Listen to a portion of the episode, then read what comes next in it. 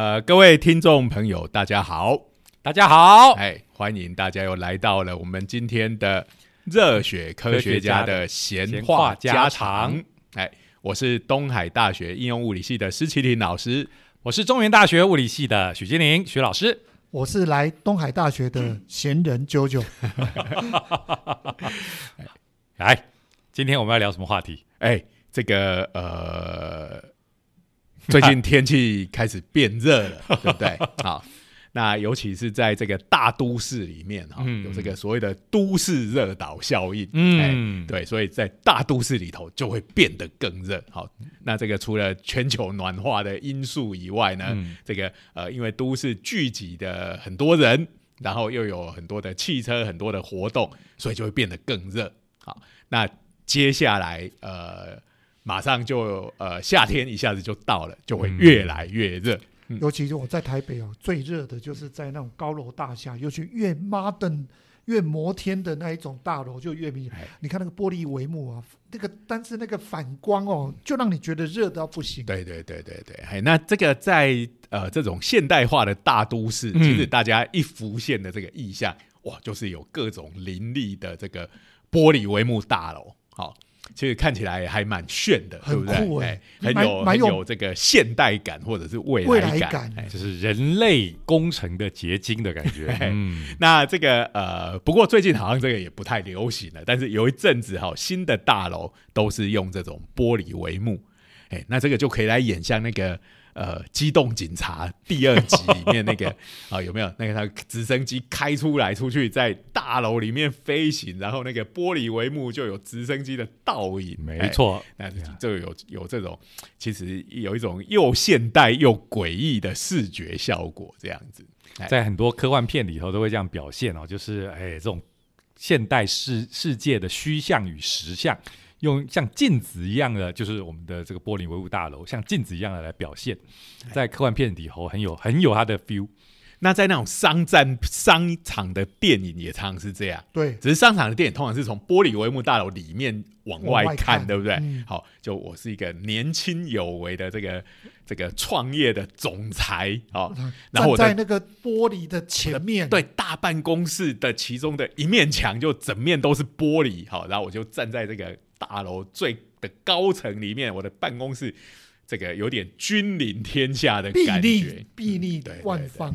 然后呢，所以这个天下就在你脚下，对，就在我其实我脚下。这个典型那种泡沫经济的产物，最喜欢用这样子。好，那不过这个呃玻璃帷幕的这个大楼呢，虽然。哦，好像让这个城市看起来非常的光鲜亮丽。嗯，然后你要是有你自己在这个超高层的地方有一间你的大办公室，站在那里这个居高临下的看你，大概也会觉得很爽啊。哎，这个好多片子里头都有这样的桥段，对不对？哦，终于爬到了高位啊，在上面，一只手要拿着红酒啊，然后看着下面，哎呀，你们这些这些蚂蚁就为我工作到死吧。我觉得你们讲的这个好老派哦，哪有这样子拿着红酒在那摇。通常拿着红酒在摇是说要征服世界，是在一个古堡里面这样的场景吧？不然就是坏人在那个落地窗前面这样摇着红酒，然后忽然呢就会闯进几个人啊，乱枪把他打死，他就从破掉的落地窗跌出去，可以跌很久。哎，然后最后的镜头就是回到。掉在地毯上破掉的红酒杯，然后这个红酒流出来，有如鲜血一般。你你我们都超古典的，这就是我们阿宅的今天的电影想象的一百零一种场面。舅舅，你要说什么？没有，还是你已经不知道要怎么吐槽？不知道怎么吐槽起？为什么一定要红酒？所以我一直是说这种。玻璃大楼也是现在重要的现代化里头呃都市的一种场景必要的东西。可是哈，老实讲，这个东西看起来炫归炫哈，但是它其实有一点重看不重用哈。那它有一些很致命的缺点嗯，我们刚刚不是讲天气开始越变越热了嘛？那这玻璃帷幕哈，这个。等于是对太阳光不设防的状态嘛？太阳光大部分都穿透进去。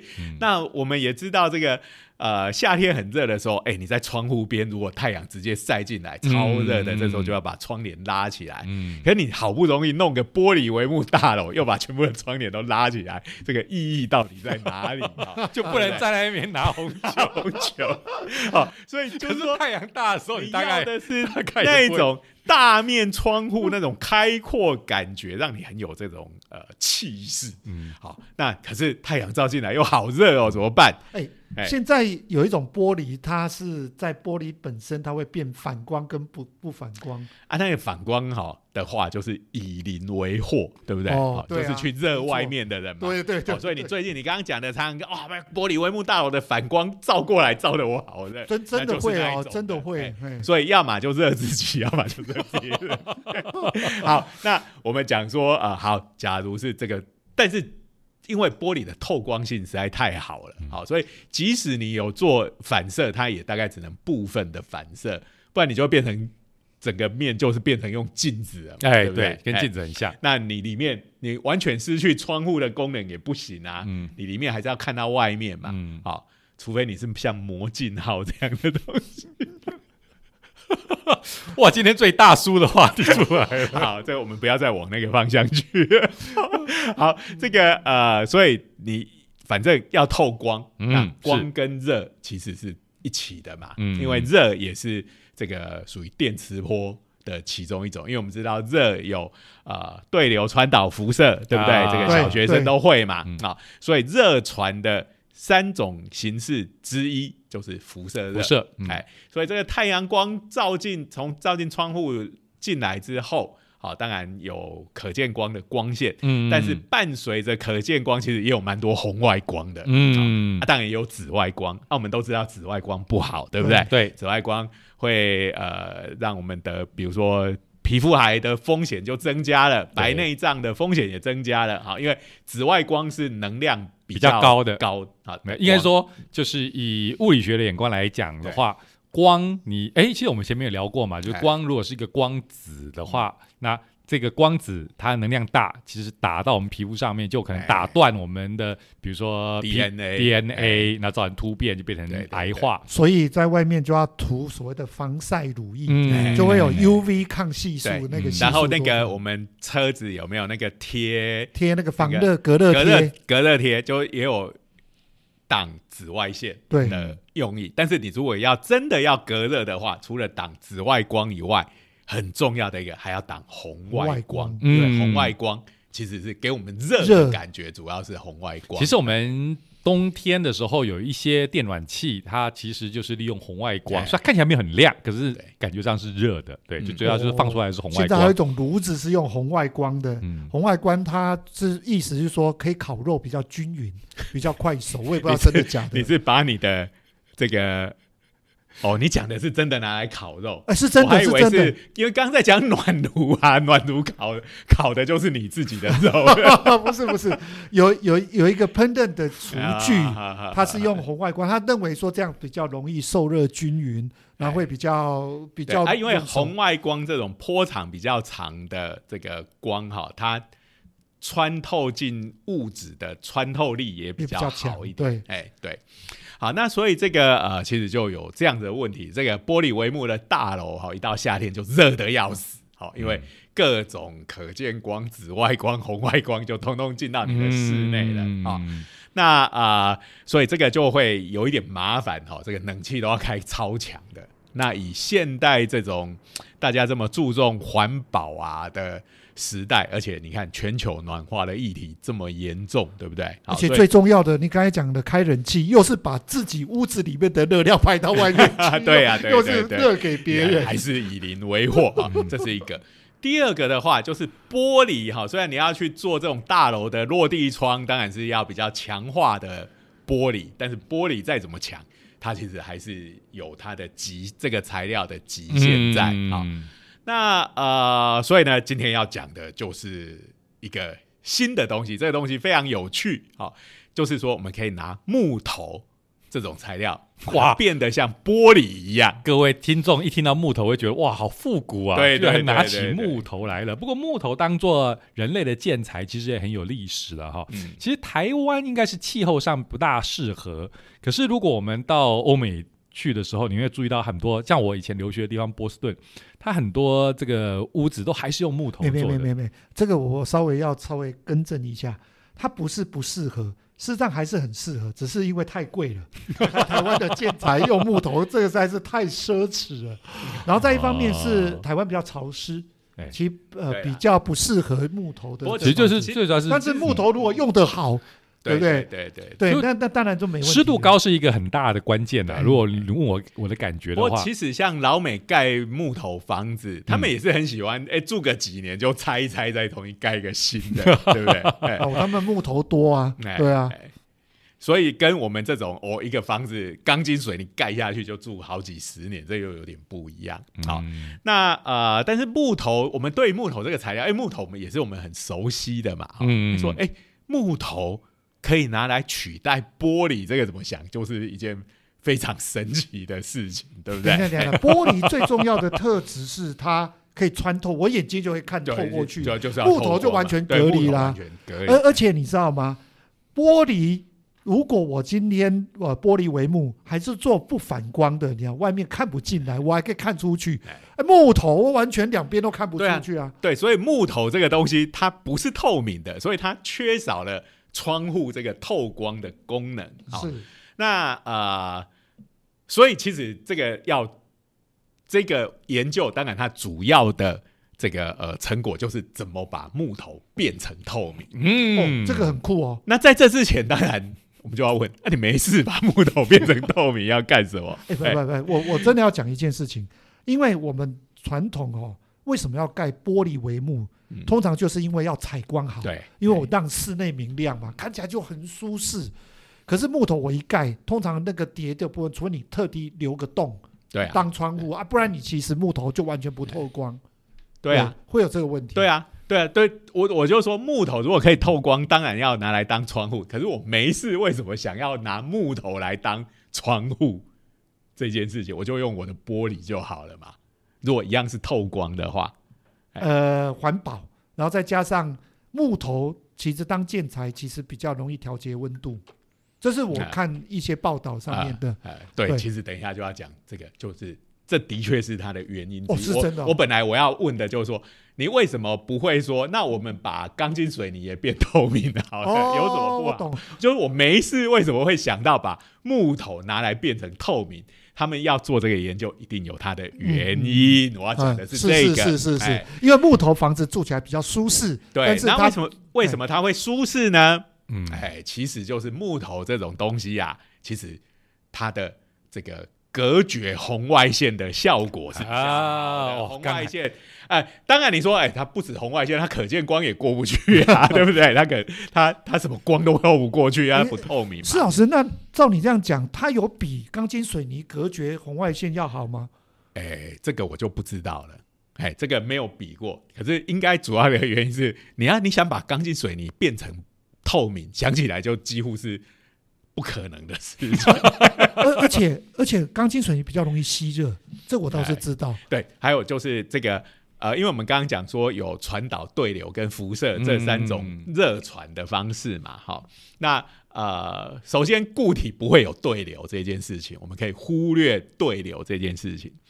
但是木头的导热性在传导部分，嘿，它的导热性是不好的，是哎，因为我们。很多东西，如果你你这个呃热汤装在木头做的容器里面，你不太会烫到嘛，对不对？但是如果你是金属，你就很容易被烫到，因为金属的导热性是很好的。是，那其实玻璃的导热性也是比木头要来得好。好，所以靠着传以传导这个角度来看，好木头的导热性是比较差的。那因为我们夏天的时候是我们希望室内冷，外面热嘛，那外面的热。呃，不会用，不会以传导的方式，比较不容易穿透这个木头这个材料，这是一个。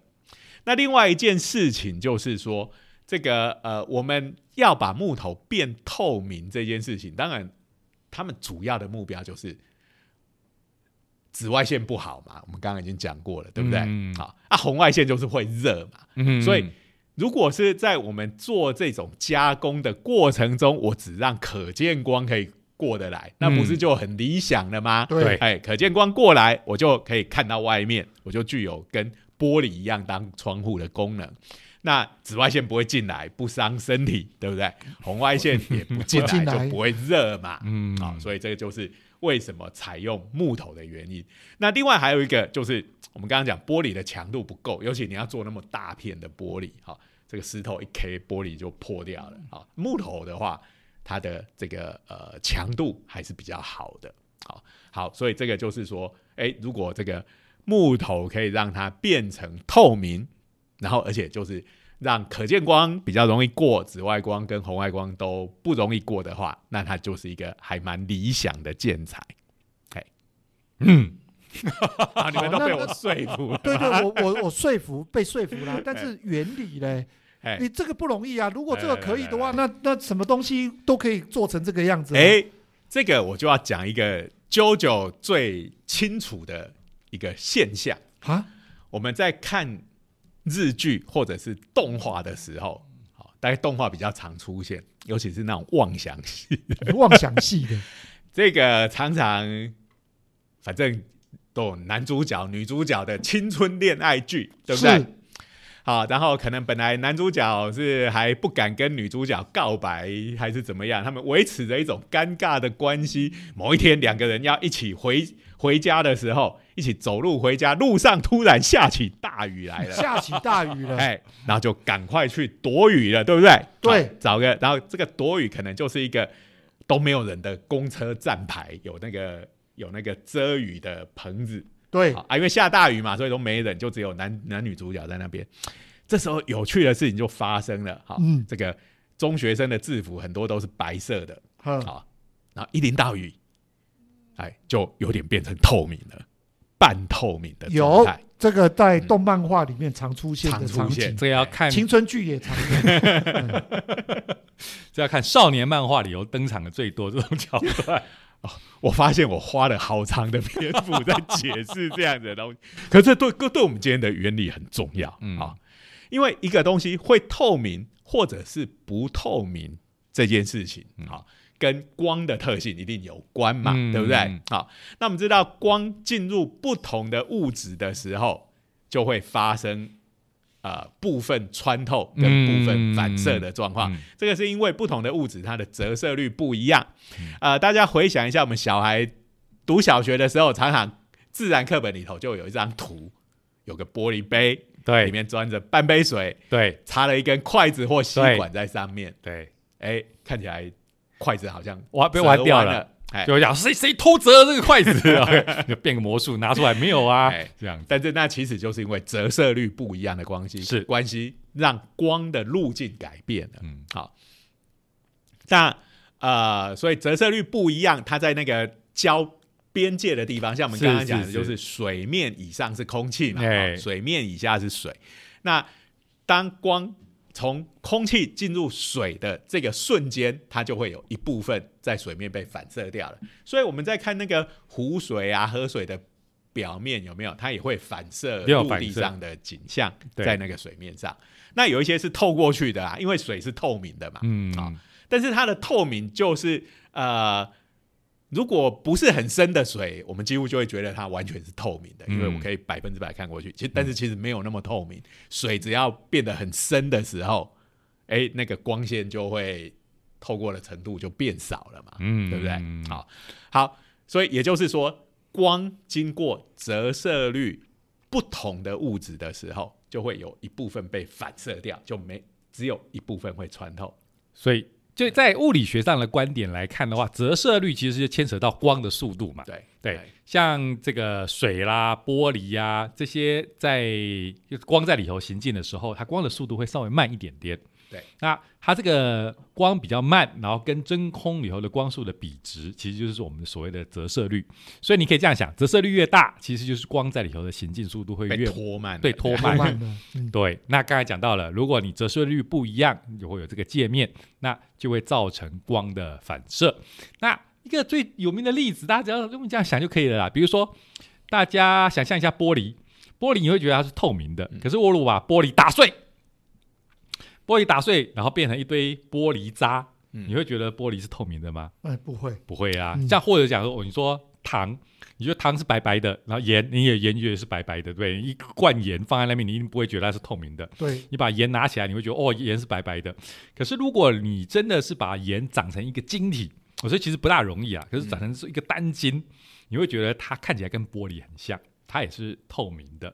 它是因为它变成了碎碎的状态，上面有很多界盐面。比较难，但是糖好像比较哎容易一点。对对大家都有看过那个冰糖，哎呀对嘛对，那冰糖就看起来就跟玻璃差不多。哎，对对对，所以这个为为什么砂糖就不透明，呀或碎掉的玻璃不透明？原因是这样，砂糖的折射率跟空气不一样。嗯好，那就糖跟折射率、空气不一样。如果你是一块冰糖的话，嗯好那假如它是一大块，那你光穿透这个冰糖，你只通过两次的界面而已。嗯就第一次从空气进入冰糖，嗯会有一部分的光被反射掉，但是大部分的光还是透过去的。嗯然后第二次就是光从冰糖里面又回到空气，又有一部分被反射掉，然后一部分穿透。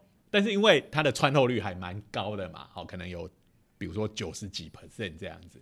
那你第一次九十 percent，第二次再九十 percent，九九八十一，所以整个还有百分之八十的光是会透过去的。但是如果你今天是砂糖或是碎玻璃的状态，它是不是一路沉下去，光的路径就是进入砂糖，又出砂糖，又进入砂糖，又进这因为那一坨砂糖有可能几百颗、几千颗在那边，好，所以呢，它就会变成在这样子多次的半呃有反射、折射、反射、折射之后，嗯就一直打折嘛。你打九折，打两次只有八折，再打个一百次就几乎没有东西剩下，对不对？好对，所以这个主要就是说，一个东西它到底透明或不透明的关键就在于我这个啊，当然有一种是，比如说我的金属它本来就是百分之百反射，这当然就是不透明啊。嗯那透明或不透明，如果一个本来是透明的物质，好，它要怎样变得不透明？它其实就是这种折射率的改变发生了很多次。嗯因为凡凡是光从两个物质之间通过，然后这两个物质之间的折射率是不一样的话，嗯那么它就会它的穿透率就会一直被打折。嗯，好，各位听众听得很累了哈，所以重点 重点就是光线透过不同的物质，它的因为折射率的关系，造成的某些光线会会被反反射回去。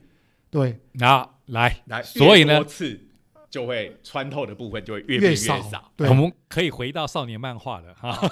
这个女主角的衣服为什么变透明？对啊，本来不透明啊。本来不透明。好，对，那其实就看这个衣服，它其实就是纤维嘛，其实是医疗纤纤维维。对，那纤维是怎么样？其实就是很多像线一样的东西对组合而成的嘛。对啊，线的中间有空气，对，对不对？好，那所以光在穿透这个衣服的时候，它就会进入纤维，又出纤维进入空气，又进入纤维，又出纤维，又进入。哎，这个好像在讲那个周星驰的电影，我又跳进来了，我又跳出去。对，哎，它是不是你在干的衣服，它是它的纤维是属于比较蓬松的状态？嗯对好，所以这个光照过去的时候，就是要一下在纤维里面，现在要在空气里面，就非常多次，所以它反射的比较多。大部分都被反射掉了。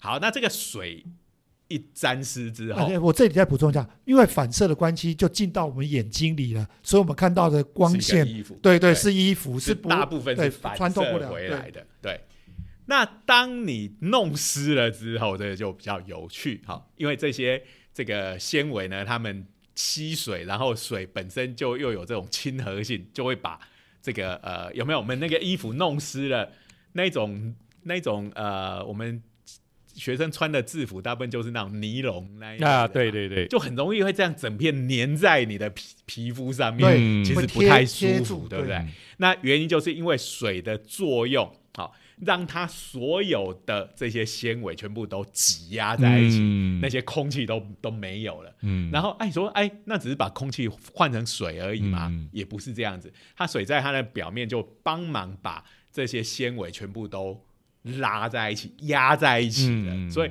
衣服从比较蓬松的状态，它就会变成比较紧贴的状态。对，而且呢，这些纤维就通通都挤在一起，那空气都被排除掉了。啊，那当然，那水分子这些东西，它其实是又跑进这些纤纤维的那个内部去了，所以其实这整个就会变成一整片比较均匀的含水的纤维这样子。好。其实就是界面变少了。界面变少了。哎，了解。那所以我们如果讲的极端的话，就有点像你的一，你本来穿着一件像砂糖一样的东西，这下是变冰糖了。这个光只经过两个界面，嗯。啊，但是它当然不会说真的压的那么平整啦，嗯。好、但是它的界面的数量一定是少很多，哎、嗯。所以这衣服就变得有点半透明啊、就会变成少年 漫画读者里面最容易产生妄想的朦胧美。好好，那我来解释一下。我大概听得懂，就代表我们的听众朋友听得懂。好，一般的衣服因为纤维它有很多层，对。所以我光线一打进这一个衣服，透过这纤维就变成光空气纤维、空气纤维、空气纤维，所以反射的光变比较多，所以我们眼睛大概就被这个衣服的纤维反射，我们就看到衣服了。对。但是因为衣服沾的水，就导致那个很多衣服的纤维被同重整在一块，对。于是纤维的层数就变少了，对，而且所少非常少非常多。所以呢，我们看到光线一打进这个沾水的衣服，就容易的呃反射光就变少了，穿透进去了。对。于是我们就很容易看到这个衣服底下的东西啊。对，那衣服底下的东西，因为还是个正常的东西，它是不透明的，嗯所以光又反射回来，然后因为它的穿透率相对来讲就变高了嘛。好、嗯好，所以我们大家不要再，妄想 所以有颜色的衣服，它是因为有染料，嗯有色素。可是我们看到的这种呃会变透明的白色的衣料，也许它真实并不是我们想象中的那么白。嗯 OK，它其实只是因为它纤维的特性啊，有这么多层纤维的特性，让它看起来很白。其实搞不好它不是那么白的，只要泡到水里就可以注意到这件事。你们还记得以前曾经发生过一个很惨的事件，就是我们用那个 V 八摄影机，有没有？然后这不叫很惨吧？对，你呃那个很惨，是 Panasonic 那一家 Sony 吧 Sony Sony，他不是做了那个摄影机吗？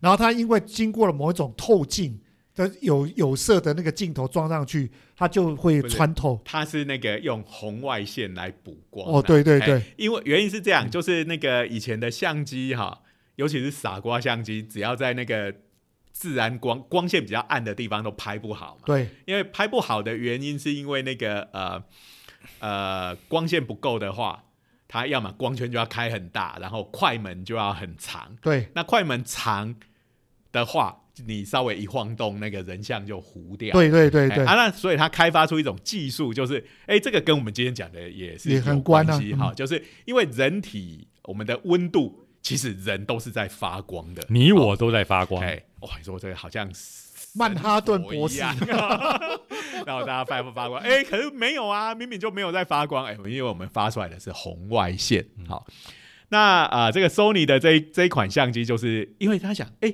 我们晚上如果要拍人，哎、就拍不好嘛，都糊糊的像鬼影一样。嗯，那但是因为人自己会发出红外光，好，那发出红外光的话，其实啊、呃虽然人的眼睛看不到，但是我的相机的感光元件只要能够感知到这个红外光的话，我我收集到的光线就不止可见光而已。对那我快快门就不用开那开那么长，是。我用红外线来补这个光啊，而且使用者完全不知不觉中，哎、就拍的很清楚、很漂亮对。的，即使光线不够，也可以把人像拍的很好。那这时候就要讲啾啾说的惨剧，好，对厂商来说的对是惨剧，哎。对使用者不见得。哎。啊，对，心心里头有点点歹念。的呃，对对对对，不是。那这个会发生惨案的原因就是，诶、人会发出红外光，可是人的衣服不会，哎，然后我们刚刚又讲了嘛，红外光的穿透性又比可见光好。对，所以就变成我们晚上拍人像的时候，哎、没没错，你的脸可以拍得很好，可是，在衣服的下面隐约可以看到人体的轮廓，这样子。好，就是因为人体发出的红外光被这个相机所捕捉了，捕捉了。光元素对，那啊、它这个红外光对于衣服的穿透率又比较高，好然后衣服本身不发出红外光，所以你就会变成 哎、这个人都有穿衣服，可是都看得到身体的轮轮廓廓线。好 那这个当然也是。这个相机很快就回收了，这样子他应该损失了不少钱。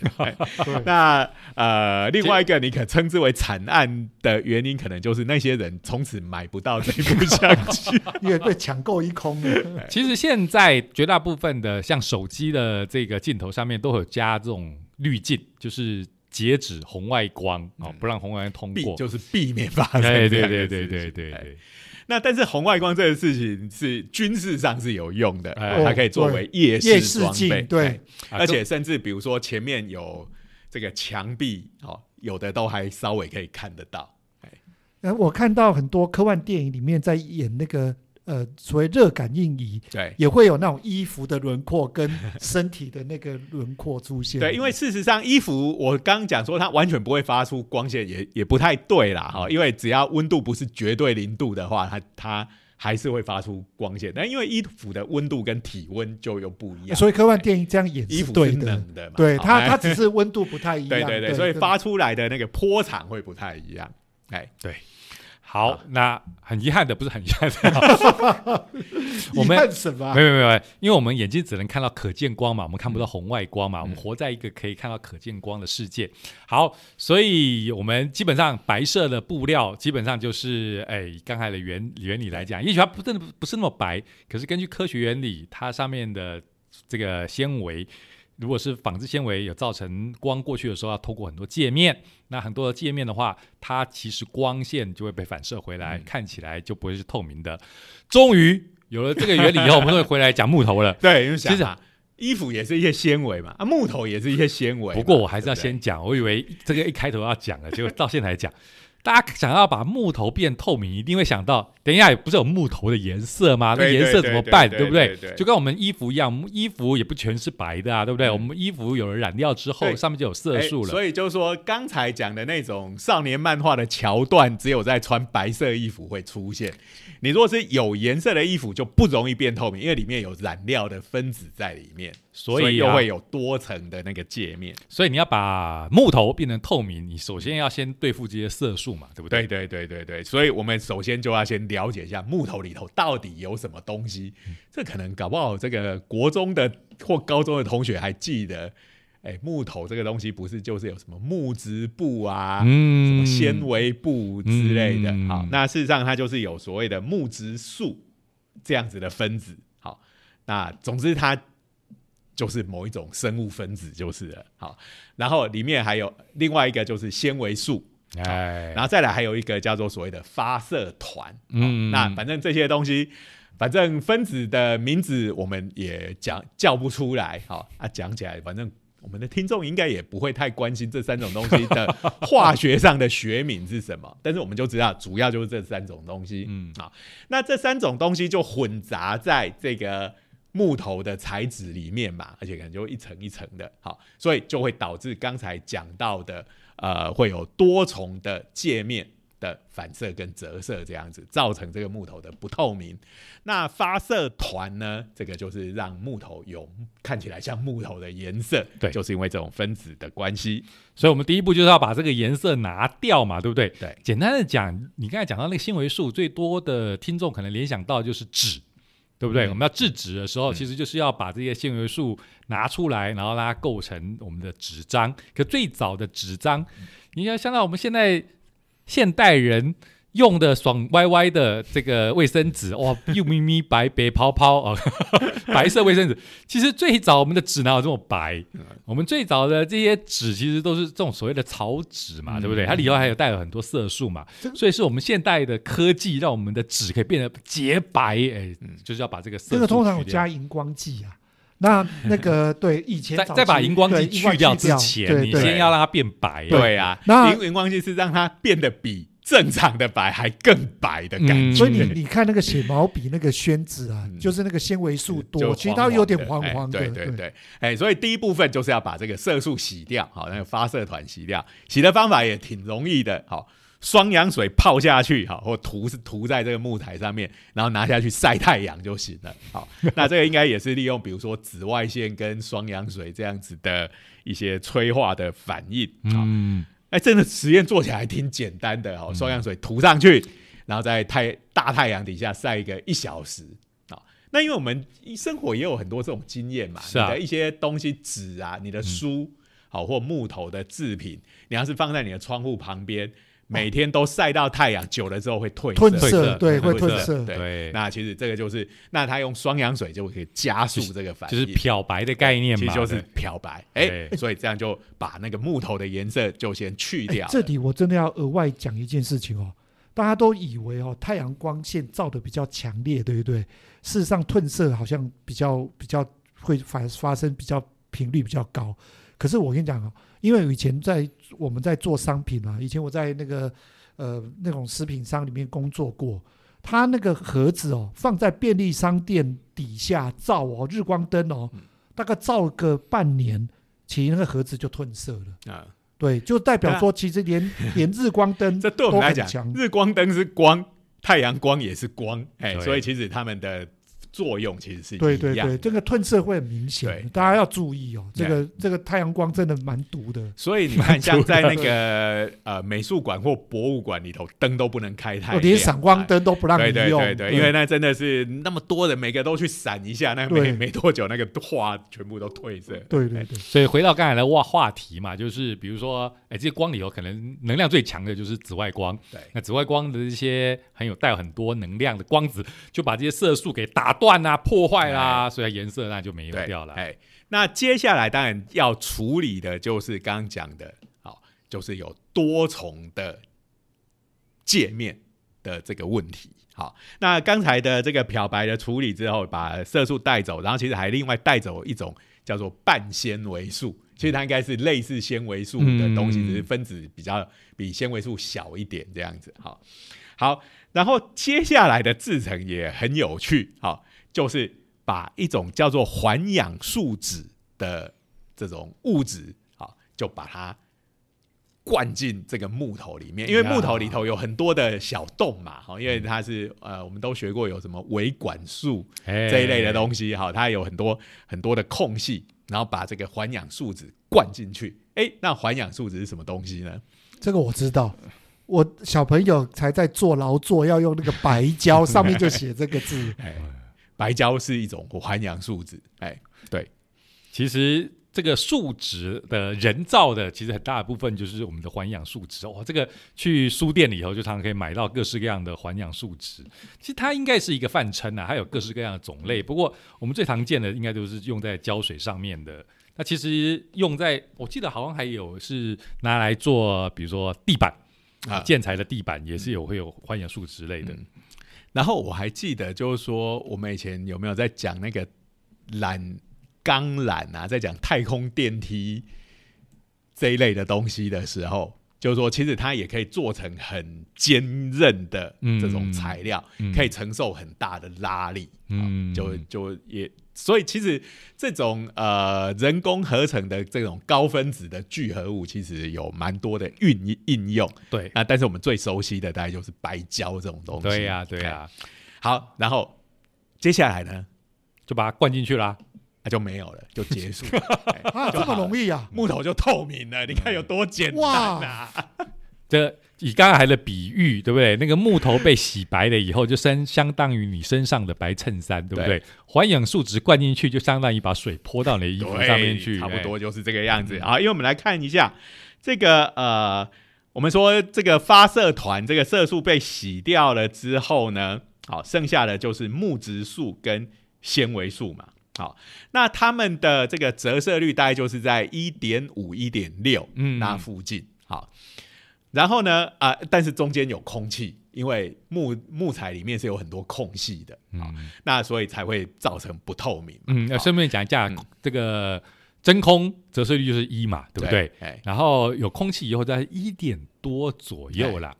对不对？那水的话大概是一一点点三左左右，一点三，嘿对对。然后玻璃大概是一点五左左右对好，那其实这个呃木头的材质里面的成分也大概是在一点五几那个地方。好，嗯，所以这不就是我们刚刚讲的吗？它它其实里面剩下的东西折射率都很接近，只是它里面就是很破碎的结构啊，嗯就是有点像它是砂糖那个样子。好，所以这个呃水就会有呃通过很多呃光线就要通过很多的界面产生的部分的反射，就让它变得不透明。所以这个环氧树脂它本身的折射率，好，他们特别挑了哎某一家特别的 公司，他是在专门在做海底。探测使用的环氧树脂，我只查到这样子的资料，哎，但是就不晓得确实还在海底探勘的哪一个环节使用的。哎，哎，总之他们的考量就是只有一点，折射率折射率要跟这些东西接近，接近也是在一点五底五几左右。而这个环氧树脂灌下去之后，就把本来是空气的那些地方呢，就全部补满那补满了以后，我这一块木头全部就都是一个折射率在一点五几，当然中间不是很平均，有的高一点，有的低一点但是都在一点五几上下。我这整块东西的折射率就变得相对来讲还蛮一致的，所以就虽然它里头还有些许的变动，但是折射率越靠近的话，那个穿透率就越高，被反射掉的就越越少，嗯所以这些通通都很接近。所以比起你原来木头里头的那些空气的部分，好，现在通通用折射率接近的东西塞进去了，光透过的过程中，哎，就是好像变成一块冰糖一样。嗯哦，它大体上主要的反射只发生在木头的这刚进木头的这一边有反射打个九折，然后出去的地方再反射一次打了九折。那在内部呢，哦，虽然不是百分之百均匀的折射率，但是都很接近，所以被散射掉的光光线就少很多，多大部分的光还是透过去了。这么一来，木头就变透明了。哇，超赞的。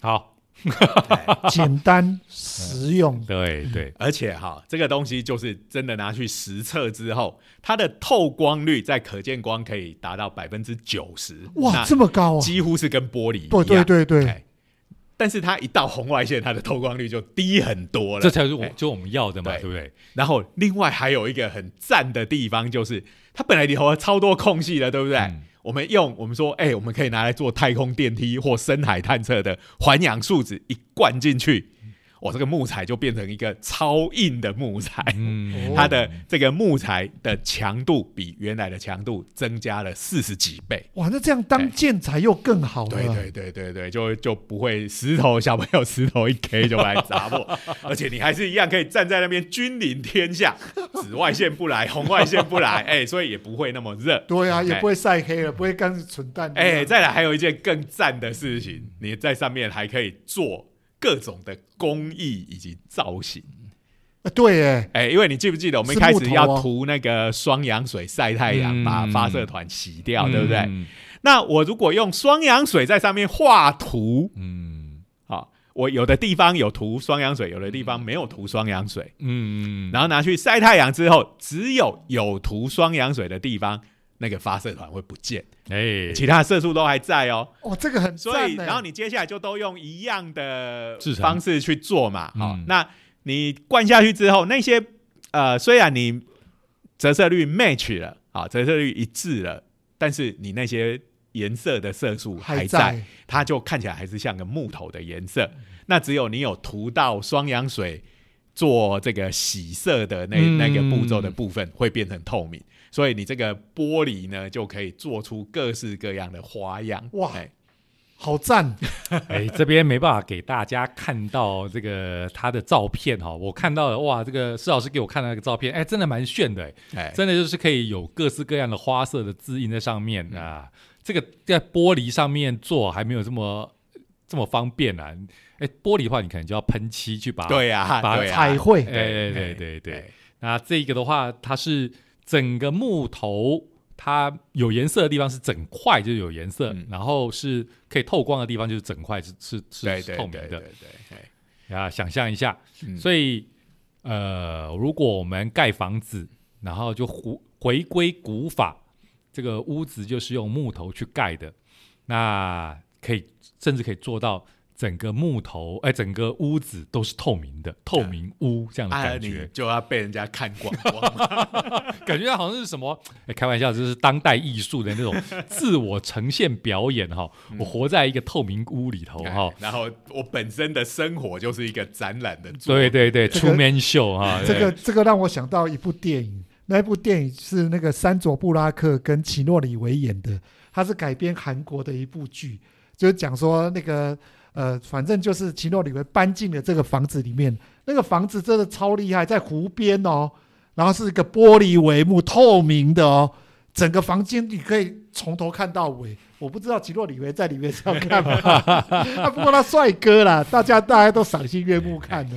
哎，不过如果真的是这样做的话，你也没办法用钉子。因为钉子就很明显，看起来超丑的，对不对？可是我们讲的以前木头的钉子或者榫头，榫头最其实以前的木头工艺里头，造造造屋的工艺有其中一个就是就是不用钉子，exactly，对，不用不用钉子，完全用用用这个刚才讲到的，用这些这些楔子啊、榫头啊，就把它接在一起。这个。